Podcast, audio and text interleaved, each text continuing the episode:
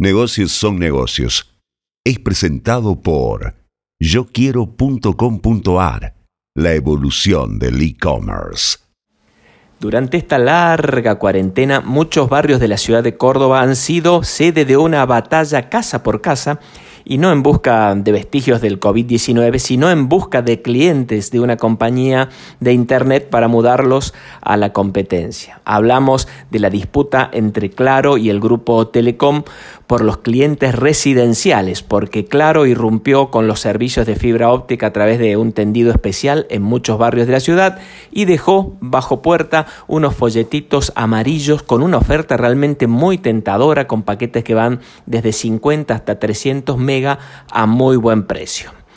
Por su parte, el grupo Telecom no se ha quedado quieto, es el heredero de la vieja Entel en Córdoba, es una de las compañías incumbentes, como se dice en la jerga, y ha desarrollado aquí su plataforma con Fivertel y Flow, y también con personal que ahora salen a contrarrestar el avance de Claro, ofreciendo descuentos de hasta el 50% durante 12 meses para aquellos que hacen el combo, el triple play o el cuádruple play, y tienen personal, la línea de Telecom, Flow, y Fivertel. Bueno, esos clientes, para que no se muden a Claro, están recibiendo ofertas que van del 50 y hasta el 60%.